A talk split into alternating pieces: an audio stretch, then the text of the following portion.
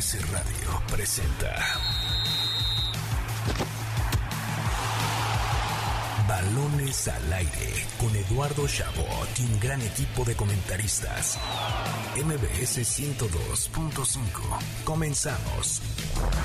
Arrancamos balones al aire en este sábado, sábado 13 de agosto del año 2022. Gracias por sintonizarnos un fin de semana más aquí en Balones al aire en MBS 102.5 de FM. Yo soy Eduardo Chabot, me acompañan como cada sábado Carlos Alberto Pérez y Nicolás Schiller. Lo mejor del deporte con Jimmy Gómez Torres.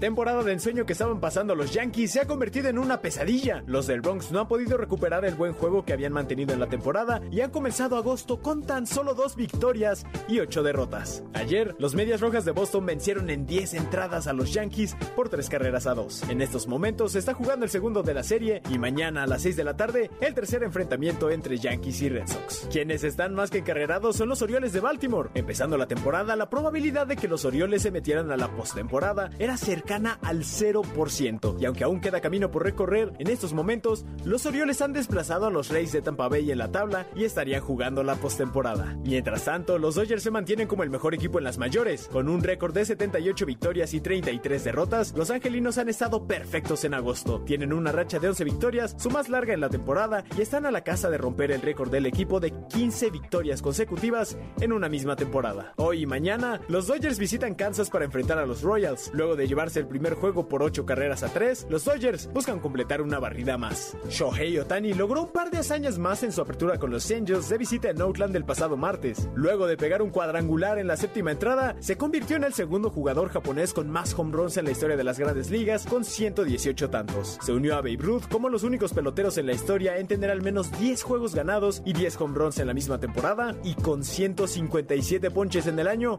ha marcado un nuevo récord personal. Y la noticia de la temporada Fernando Tatis Jr. ha sido suspendido 80 juegos, es decir, los que restan de esta temporada y los primeros 33 de la próxima. Además, durante este tiempo no recibirá sueldo. Esto luego de dar positivo a Clostebol, una sustancia prohibida en la liga. Para balones al aire, Jimmy Gómez Torres.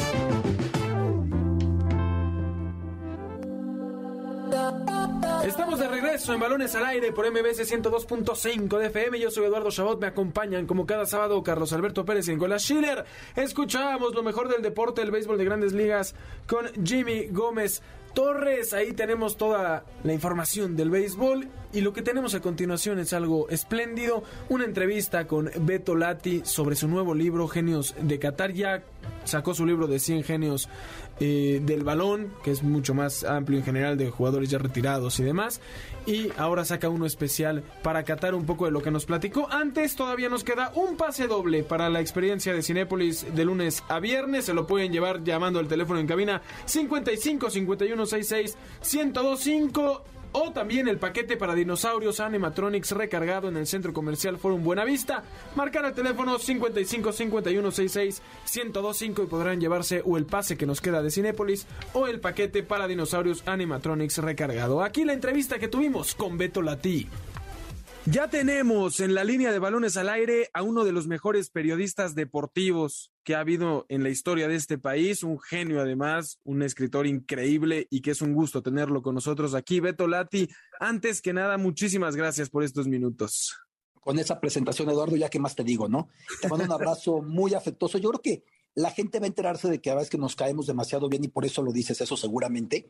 Aprecio mucho tus palabras y muy contento de estar contigo. Igual, igual, Beto, ya te hemos leído infinidad de veces en Latitudes, en Genios del Balón, en eh, Dioses del Olimpo, y ahora vienes con uno que va directito a la Copa del Mundo con Genios de Qatar, este libro que me imagino será espectacular. Hay algo muy curioso, Eduardo, porque mi inquietud por escribir libros, sobre todo se recargaba en que me espantaba que en el periodismo nos gana lo efímero, nos gana la inmediatez, nos gana la coyuntura, ¿no? Porque lo que discutimos bizantinamente hoy del fuera de lugar o del cambio mal hecho, caduca mañana o caduca en dos días. Y por eso yo entré a los libros. Y esta vez me atreví por primera vez, después de cinco libros publicados, el sexto, a un libro sí un tanto coyuntural, porque es sobre los futbolistas que van al Mundial de Qatar, sobre los que esperamos que sean las estrellas, Kevin De Bruyne, Kylian Mbappé, Karim Benzema, Golo Kanté, Memo Ochoa, este, Romelo Lukaku, eh, Neymar, Vinicius. Eh, entonces, la inquietud aquí es seguir con la línea, querido Eduardo, respecto a cómo surgieron, cómo se hicieron, cómo fue su infancia. En términos de cine, ya conocemos la película, que es los títulos de goleo, los campeonatos, las estadísticas. Esto es la precuela. ¿Qué pasó en la vida de cada uno de ellos antes del estrellato? Y en ese sentido va a Genios de Qatar, querido Eduardo. Alberto, eh, te saluda con mucho gusto Nicolás Schiller.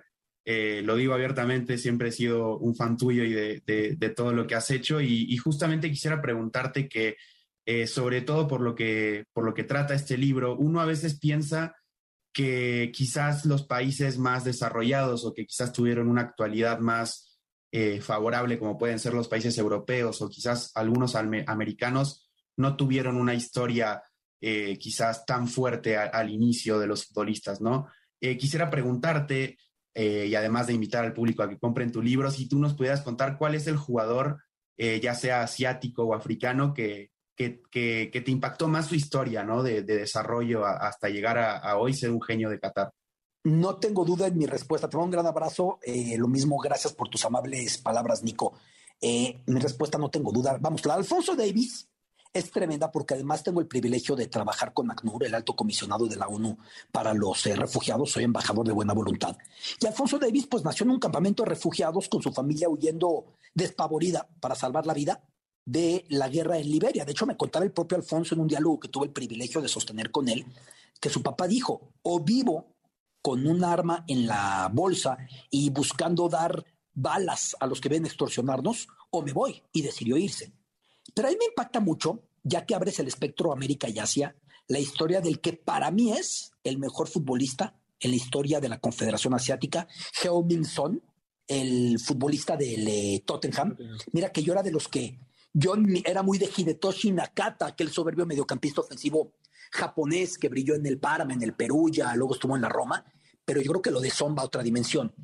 Y su historia es, es, apasionante porque su papá desde que nació quería que fuera futbolista y lo educó como futbolista. Y los castigos en esa casa eran hacer dominadas, hacer vueltas a la cancha, ir a hacer abdominales, pero con una prohibición muy particular. No podía jugar fútbol podía entrenar, pero no jugar fútbol. Y a los 15 años juega su primer partido porque su papá decía que si disputaba un partido completo iba a ensuciar su capacitación. A los 15 años juega su primer partido, siente que los jugadores le, le vuelan alrededor porque no siente que puede sacar las cualidades que había aprendido hasta que el segundo partido la saca y se convierte en eso. Pero el papá era un auténtico dictador. De hecho, hay una, una, declaración por ahí, Nico, que me llama la atención, que le preguntaban, ¿y por qué no te casas? Y decía, mi papá me dijo que primero tengo que jugar fútbol y ya cuando me retire me caso. El papá sigue siendo ese tirano en la vida de Heung-Min Son. Que además, Beto, es una historia que, digamos, más allá de cómo inició, hasta hoy en día sigue teniendo temas extracancha. Por ahí se hablaba de si tenía que hacer el servicio militar hace poco, de cómo evitar que tuviera que hacerlo para seguir jugando. Eh, en el libro de Genios del Balón, de 100 Genios del Balón, Beto, hay muchos casos de gente refugiada de la Guerra Civil Española, de la Segunda Guerra Mundial. Aquí lo interesante es que son cosas mucho más actuales, porque todos los futbolistas que están en este libro, pues están jugando en estos momentos, ¿no? No son ya leyendas que, terminaron su carrera y tienen algo más allá, y eso también es interesante. Y fue un reto muy grande, Eduardo, porque es más sencillo escribir de quien ya sabes lo que fue, que de un muchachito como Pedri, que apenas vemos lo que va haciendo, o como Blajovic, el maravilloso atacante serbio de la Juve, lo que empieza a hacer, o lo del mismo Mbappé, ya será campeón del mundo y ya tendrá ese estrellato, pero no sabemos cómo termina la historia. Y entonces yo pensaba, atormentándome un poquito, Eduardo Nico, en, ¿acaso si yo hubiera tomado este ejercicio rumbo al Mundial del 58, Pelé no estuviera en el libro? Pelé no hubiera aparecido en el libro, Garrincha no hubiera aparecido en el libro. Eh, Jules Fontaine, el delantero que hizo 13 goles en aquel Mundial, no hubiera aparecido en el libro. Vamos, son ejercicios que no llevan a nada. Yo lo que quería era mantener esta línea de combinar ilustraciones estilo manga, cuento con barrilete cósmico que lo ilustra hermosamente el libro, con el factor que más me interesa eh, difundir, que es que el primer talento de estos cracks, como los de 100 genios del balón, como los de 100 dioses del Olimpo, con los mejores atletas olímpicos de la historia, es la tenacidad. La gente piensa que el primer talento es como remata de cabeza o arranque en corto. Sí, claro, eso es importante, pero sin perseverancia nada sale. Puesto, me imagino que al ser un libro que, que también se trata sobre este mundial, ¿no? Podremos también encontrar las historias de, de, los que serán los rivales de México, ¿no? Están quizás los casos de Lionel Messi, eh, Robert Lewandowski, quizás algún jugador de Arabia Saudita. ¿Cómo fue ese proceso también para ti, eh, Alberto? Lewandowski sobre todo, Nico. Voy a ser sincero contigo. Para cuando fue el sorteo del Mundial, yo ya tenía escrito el libro en un 85% solo esperando para ver quiénes se metían en la repesca, ¿no? Entonces yo realmente no sabía quién iba a enfrentar a México en aquel instante. Argentinos aparece Leandro Paredes, cuento la historia con su madre paraguaya y la discriminación que vivía en Argentina. Eh, Lautaro Martínez, que viene de la capital argentina del básquetbol y que apuntaba para basquetbolista. Es tipo Carlos Vela. El Lautaro disfruta más ver la NBA que la Champions League, aunque juega maravillosamente, ¿no? Eh, y en el caso de Lewandowski, la historia es muy curiosa porque su padre le pone Robert diciendo, necesito poner un nombre internacional porque va a ser una estrella del deporte. ¿De qué deporte? Del que decida. Y Robert, pues es más internacional que Boxie o algún nombre eh, muy polaco, ¿no? Que por ahí te podrías encontrar. Eh, y el padre muere sin verlo debutar. Entonces, por eso Lewandowski a la fecha, cuando mete gol, que hoy no metió gol con el Barcelona frente al Rayo, eh, cuando mete gol, le ve hacia el cielo pensando en el papá que lo quiso ver futbolista y no alcanzó a verlo. Sí, totalmente. Estamos platicando con Beto Lati de su nuevo libro para que vayan y lo compren, una joya que no se pueden perder de cara a la próxima Copa del Mundo. Beto, dos preguntas que tengo. Una es si hay un jugador de cada selección al menos de esta Copa del Mundo y dos, si hay casos que se repiten, ¿no? Porque eh, si no me equivoco, Messi, por ejemplo, salía ya en, Genios del Balón. Si se cuentan cosas distintas o, o qué sucede en ese caso. A ver, eh, Messi, Cristiano, Modric, Keylor Navas y Sergio Ramos, si se subiera al Mundial con España, lo cual está por verse, están en 100 genios del balón y fue una decisión del editorial muy complicada que no los incluyera. Y mire, Eduardo, que yo ya tenía otro texto sobre ellos para no repetirnos. Pero pues también parte de la historia del interés de esto es compartir más futbolistas, compartir más historias, tener más motivaciones, tener más, más contextos, ¿no? Entonces no lo repetimos. Por eso sí digo que sí es de alguna manera el hermano pequeño de 100 genios del balón, porque uno no concibe este mundial sin pensar en los nombres que recién te dije. Imagínate tú, Messi, Cristiano, Modric, Keylor. Ochoa también salen los dos, ¿no? O sea, bueno, ¿Perdón? ¿Ochoa, no sale en el primero? No, Ochoa, en el 100 genios del balón mexicanos que aparecen son Jorge Campos. Campos. Cuauhtémoc Blanco, Rafa Márquez y Hugo Sánchez, exactamente. Y la historia de Ochoa es preciosa, aparte de la manera en la que Memo abrió el corazón, tuvimos una plática en la que Memo de verdad, fíjate, algo muy curioso, Eduardo, que me contaba Memo, era que él brillaba como portero y delantero, y por ver a Siboldi en el Estadio Jalisco, por entonces guardameta del Atlas, fue que se decidió convertir en portero, y que siempre su equipo en su escuela arrasaba ganaban, pero por goleadas que perdían la cuenta. Menos un día que las cosas no salieron, cosas del fútbol, de mil partidos pierdes uno.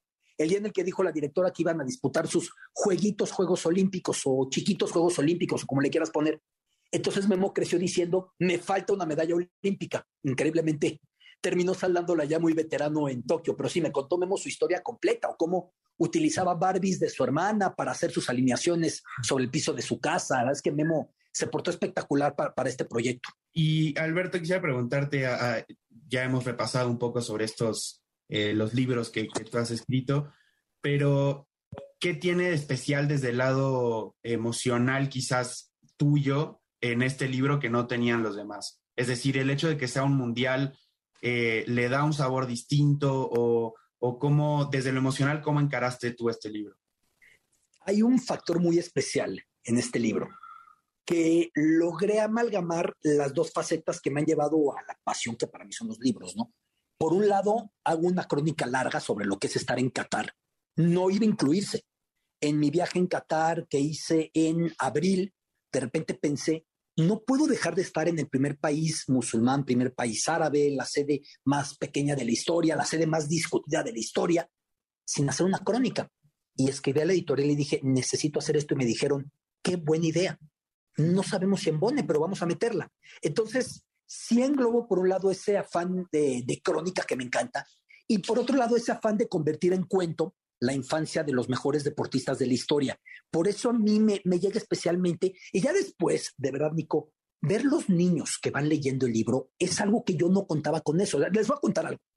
En 100 genios del balón no es un vocabulario para niños. O sea, ustedes lo podrán echar un vistazo y dirán, pues hay ilustraciones muy bonitas y todo, pero no es para niños. No, las historias. Sí, no, no, no. Y muchos papás me dicen de repente, oye, Lati, mi hijo ya está hablando como tú. No, no, no, no sé si eso sea bueno, ¿no? Este, Seguro que dicen, sí. Tengo que utilizar un diccionario para leérselo porque de repente pones palabras que no son específicamente para niños. Funcionó también con los niños que me dijeron en la editorial, no le muevas nada al estilo para 100 dioses del Olimpo. Está bonito dar más vocabulario, está bonito dar más apertura, está bonito darles algo distinto. También que los niños sientan que les pueden hablar desde otra voz, y por eso me he mantenido en esa línea, en ese sentido, Nico, Eduardo. No, increíble, Beto. Te agradecemos enormemente haber estado aquí con nosotros compartiéndonos sobre este libro. Invitamos a la gente eh, que vayan a comprar Genios de Qatar. Beto Lati, si podrías decirnos nada más dónde lo puede conseguir la gente o la forma que tienen para llegar al libro. Con todo gusto, Eduardo. Está disponible en digital para todas las plataformas en descarga. Yo no lo recomiendo porque las ilustraciones de Barlete Cósmico son tan hermosas que si no les late cómo escribo, vale en el libro. Está en audiolibro. Y si lo quieren impreso, que es lo que a mí me gusta, lo pueden pedir por Amazon, en Gandhi, en Sótano, en Péndulo, en Porrúa, en Sanborns, que de hecho aprecio mucho que lo hayan puesto en una mesa muy estelar junto a 100 genios del balón y 100 dioses del Olimpo. Así que para que lo busquen y ojalá que les guste. Espero sus opiniones y el miércoles por la noche lo estaré presentando en Gandhi de Miguel Ángel Quevedo a las 19 horas, querido Eduardo Nico. Perfecto, para estar ahí, para ir a Sanborns y comprar la trilogía, los que, los que la quieran, ahí se llevan los tres de una vez, que vale muchísimo la pena. Beto Lati, muchísimas gracias por haber estado con nosotros, muchas felicidades y ojalá sigamos teniendo cada vez más libros tuyos para empaparnos de conocimiento. Un placer, Eduardo. Un abrazo enorme. Igualmente, Nico, siempre es un privilegio estar con ustedes. Ahí tuvimos a Beto Lati con nosotros eh, para hablar un poco de su libro. Ahí se los recomendamos para que se lo lleven. Tenemos también para ustedes, nos quedan un pase doble para el musical Mentiras en el Teatro Aldama y un paquete para dinosaurios animatronics recargado en el Centro Comercial Forum Buenavista. ¿Cómo se los pueden llevar? Tan solo llamando al teléfono en cabina 55 51 66 1025. Se los repetimos 55 51 66 1025 para que se lleven el pase doble para el musical Mentiras o el paquete para dinosaurios animatronics recargado. Nicolás Schiller, muchísimas gracias. A ti Eduardo, también a ti Carlos y a todos que nos escuchan sábado a sábado en el mejor programa de deporte que tiene la radio. Un placer estar con ustedes. Y el lunes también debuta el Atleti Eduardo con victoria. Ya, no podías dejar de decirlo, no es posible. Carlos Alberto Pérez, muchísimas gracias. A ti, Eduardo Nicolás, a todo el auditorio. Feliz sábado. Nos vemos la próxima semana. A nombre de Carlos Alberto Pérez, de Nicolás Schiller, de Jimmy Gómez Torres en la producción, de Víctor en los controles. Yo soy Eduardo Chabot. Muchas gracias por habernos sintonizado un sábado más aquí en Balones al Aire por MBS 102.5 de FM. Los esperamos la próxima semana en punto de las 6, ya lo saben. Y los dejamos con el mejor programa que ha existido en el planeta Tierra en cuestión radio radiofónica A-Track con Checo Sound.